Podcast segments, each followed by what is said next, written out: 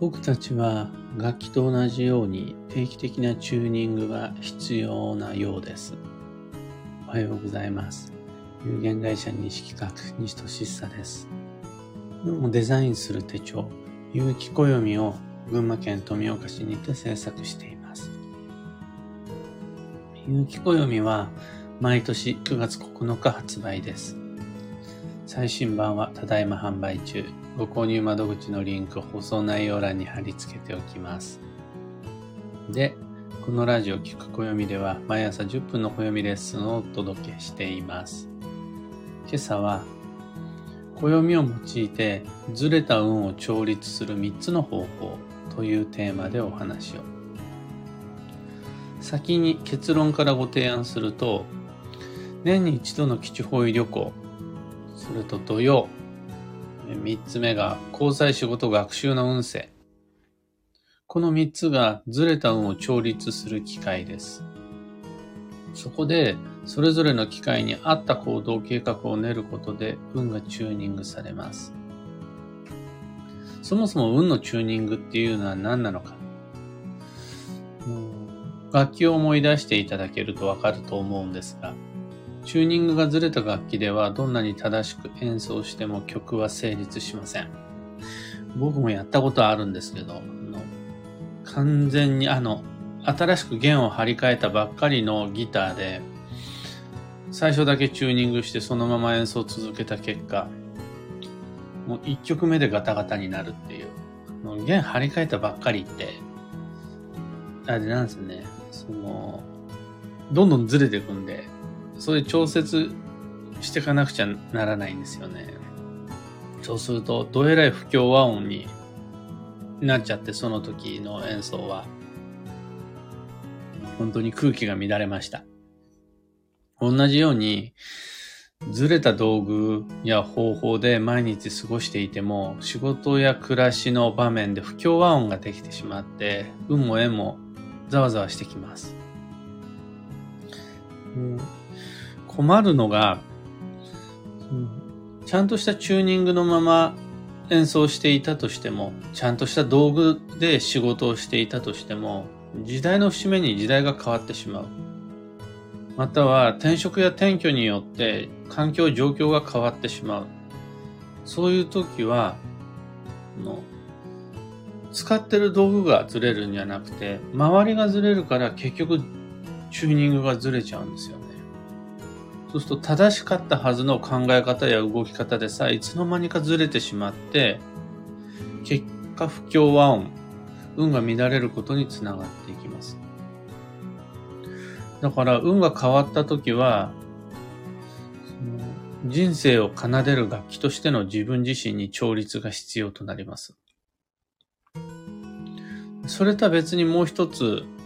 調律せざるを得ない場面があって、それが当たり前の日常の継続。これによって僕たちは無意識、無意識的じゃないな。いつの間にかチューニングがずれてしまいます。どんなに誠実に、どんだけ正しく頑張って働き暮らそうと意識していても、すべての日常の当たり前はチューニングがずれる原因になります。これはどんなに正しく演奏しても楽器のチューニングがずれてしまうのと同じです。例えば健康的な生活を日々続けていたとしても、いつの間にか腰が痛くなったり、いつの間にか気が緩んでしまったりするのと同じです。で、プロのミュージシャンは、それを毎回毎日その都度調律して修正します。ずれることが演奏の中にも前提として組み込まれていて、その都度チューニングすることと演奏することがワンセットになっているという感じです。ミュージシャンに限らず、料理人だったら毎日包丁を研ぐし、スポーツ選手は日々ボディケアやストレッチング、またはホームのチェックをします。そうじゃないと、日々ずれていってしまうからです。で僕たちは僕たちのプロなので自分は自分のプロなので節目の有無に関係なく自分の暮らしの中にこの調律っていうのを組み込んでいく必要があります。定期的な調律の機会が必要です。そうじゃないとずれていってしまいます。まあ、そんな難しい話じゃなくて、人間ドック受けるとか、あの定期検診受けるとか、あとは大掃除、衣替え、仕事だったら棚卸し、決算などで十分です。そこで登場するのが先ほどご提案した3つの方法。年に一度の基地方位旅行計画と土曜の過ごし方、そして交際仕事学習という運勢に合わせた行動計画の調律です。もうこれだけで全然運のずれ方が違ってきます。軽く一つずつご紹介すると、僕たちは日常の中でいつの間にか仕事が当たり前になり、人間関係が当たり前になり今いる場所が当たり前になってしまいます。でこれってその日常から飛び出して非日常を一回味わってただいまって帰ってくるとずれた運が元に戻ります。当たり当たり前の縁や仕事が当たり前じゃなくなります、うん、やっぱりうちはいいなみたいなあの感覚と一緒ですそうすると暦の上では年に一度基地方位強化月間が設定されています。2022年だったら8月、2023年だったら6月がそれです。このタイミングで最低年一度は今いる自分の当たり前の日常から離れて非日常な別の世界に身を置く。そこに一定期間滞在してまたただいまって帰ってくる。これでずれていた運が調律されます。一つ目です。二つ目が土曜なんですが、春夏秋冬それぞれの季節に応じた過ごし方があるように、土曜には土曜の季節の過ごし方があります。季節の作法っていうんですかね。春は桜を見ることで春という季節に合わせたライフスタイルになるし、夏は海に行こう山に行こう秋は収穫をしようお祭りしようこれで季節ごとの調律ができていくんですがところで皆さん土曜に合わせた土曜らしい季節の作法は自分なりにお持ちですか？僕の場合はそれが土曜デトックスだったり土曜ミーティングだったり土曜の様々なボディケアメンタルケアだったりしますこの土曜ならではのおすすめの作法、季節の行動も有機暦の中にあるならば3つ書いてあります。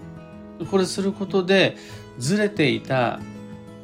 自分の中での当たり前がまた元にリセットされて戻ります。で3つ目が交際仕事学習の運勢なんですがこれはもしかしたら他の暦には載ってないので有機暦特有の情報だと思うんですが毎年の運勢として今年は交際今年は仕事今年は学習というふうに旧姓ごとに交際仕事学習の運勢が設定されます。で、ぐるぐるとそれが順繰りに回って3年周期で交際仕事学習となっていくんですが、当たり前の日常というのはせざるを得ないこと、する必要があること、目の前の課題に一生懸命集中するしかないんですが、実は星ごとに向き不向き、価値観、あとは職業ごとの偏りなどがあって、放っておくといつの間にか交際ばっかりの人生や仕事ばっかりの人生が成立します。学習は得意だけれど交際が苦手な人は人との縁よりは情報知識型の人生になっちゃうっていうのはもう当たり前の話ですそれが個性とか向き不向きっていうやつで普段それでいいんだけどずれてきてしまった時に一気に不協和音を起こすんですね人生はそこで暦を目安に行動計画を立てて今年は交際軸あの学習が好きな人も人を通して情報を手に入れていく今年は仕事の年と設定して行動計画を立てる。学習が好きな人も仕事を通して様々な情報を取得する。そんな風な行動計画を立てていくことで、ずれていた運がいつの間にかチューニングされるということになります。ただ、楽器に調律師がいるように人生にも各分野に調律師がいるわけです。例えば、ファイナンシャルプランナーかもしれないし、鍼灸師かもしれないし、その他のセラピストかもしれないし、いろんな専門家に手伝ってもらいながら、当たり前の日常の中でずれてしまった運、転職転居なんかによってずれてしまった運を元に戻す、あの最適化するお手伝いをしてもらうというのは超ありだと思います。いずれにしても、楽器も人も調律、共通しているのは、自分の都合好みだけが当たり前になってしまった瞬間にいつの間にかそれが時代から目の前の人から環境からずれてしまうっていう部分です。そうすると自分の感覚を盲信せずに客観的に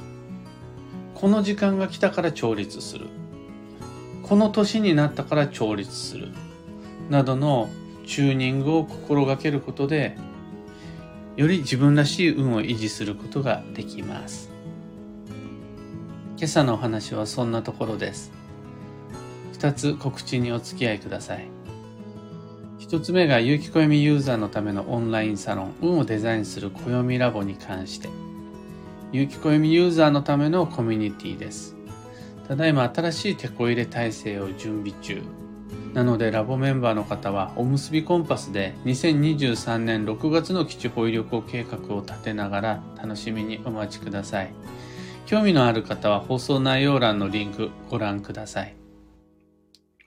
二つ目の告知が開運ドリルワークショップ2023に関して、もうすべてのコンテンツが出揃っていて、いつでもアーカイブ受講可能です。また、アーカイブ受講推奨です。2023年2月の3日まではご視聴いただけます。開運ドリルって基地方位に行くことばっかりに縛られずに強方位へ行くのに最も良い計画を立てる。それがねそれ頑張ってほしいです。料金は2500円 Facebook グループを利用したオンラインのみでの開催です。窓口は放送内容欄にリンク貼り付けておきます。さて、今日という一日は2022年11月15日火曜日、本年度最後の繁忙期です。自分の速度で残っている課題を一つ、それが終わったらあと一つ、で、一個一個片付けていくことで今年の総決算、総仕上げ、理想の締めくくりになっていきます。幸運のレシピはポテトチップス、理論上はスライスしたじゃがいもが吉っていうことになるんですが、それはまあ半分こじつけで、うちお抱えの幸運シェフに、うん小次郎の小山さんって言うんですが、小山さんどうしても運が良くなるポテトチップス食べたいです。ポテトチップス食べても運が良くなるという日を設定したいです。なんか世界ではポテトチップスは悪みたいに扱われてるけど、ポテトチップス僕食べたいんですよ。もうどっかに入れてくださいって言ったらこの日になりました。旬のじゃがいもをスライスすることで、まあそれ別にパイ生地の、パイのようにしたりとかグラタン、ポテトグラタンにしてもいいんですが、あのポテトチップスが食べたいんです。みたいな感じでお願いして、今日ポテトチップスの日です。今日のキーワードは、清掃、磨き、清める、これはあの、無駄な邪魔、汚れ、いらないものを取り除いて基地の日です。大掃除に最適なんですが、例えばそれはデスパソコンデストデスクトップのいろいろなフォルダかもしれないし、自分のいつもやってる仕事の余計な工程かもしれない。そういうものをきれいに整理、磨き、整えて基地です。以上、迷った時の目安としてご参考までに。それでは今日もできることをできるだけ西企画西俊久でした。いってらっしゃい。キーボードさん、タカさん、ミノキチさん、ユウさん、ハナさん、おはようございます。ありがとうございます。ひでみんさん、エヌシャンティさん、おはようございます。昨日で開運ドリルワークショップをすべて受講いたしました。ジュニア先生の最後のお話にジーンと来ちゃいました。失敗や後悔が怖くなくなりました。来年羽ばたきます。もう、なんかもう怪しい自己啓発セミナーの、あの、ご利用者感想みたいに聞こえるかもしれないですが、あの、一番伝えたいことが、ちゃんと受け取っていただけて嬉しいです。あの、開運ドリルワークショップをすべて受講いたしましたって、受けたことがない人は、あの、どういうことって思うかもしれないですが、今回の開運ドリルショップは、練習用のプレ配信だけで4回あるんで。で、開運ドリルも開運、開運ドリルをするためのワークショップと、それを補う歩行のためのフォローアップ講座で90分90分に分かれているので、全部受けようと思ったら絶対時間がかかっちゃうんですよね。それを昨日までに全て受けていただいたということで、本当にありがとうございます。メッセージ届いてよかったです。ノブリーヌさん、ミカさん、ロミさん、おはようございます。アマガエルさん、オペラさん、シナナオさん、おそちらは雨だったり曇りだったり、今日の群馬県富岡市、もうお天気良くないです。えー、今日西企画では大掃除の日の2日目を設定していたんですが、1日目の時に一番すごくいいの半袖半袖で過ごせるような良いお天気の日に窓拭きを済ませておいたので、今日は多少天気が崩れていても、残っているのが玄関と換気扇になりますので、今日は屋内を中心に玄関換気扇を攻めていきたいと思います。うん、バンドさんもおはようございます。雨ですね、そちらは。ちななおさん、ポテポテトチップスなんてもう何年も食べてなかったです。せっかくなので久しぶりに今日買って食べます。お札チップでも大丈夫です。また、の今は揚げてないポテトチップスや贅沢大人用ポテトチップス、小池やスペシャルポテトチップスみたいなのもあるんで、そんなのも大人には最適です。マミーさん、おはようございます。というわけで、今日もマイペースに運デザインして参りましょう。僕は9時半からが会社大掃除なので、それまでの間、少しやるべきことを済ませて、繁忙の2022年11月駆け抜けたいと思います。それでは行ってきます。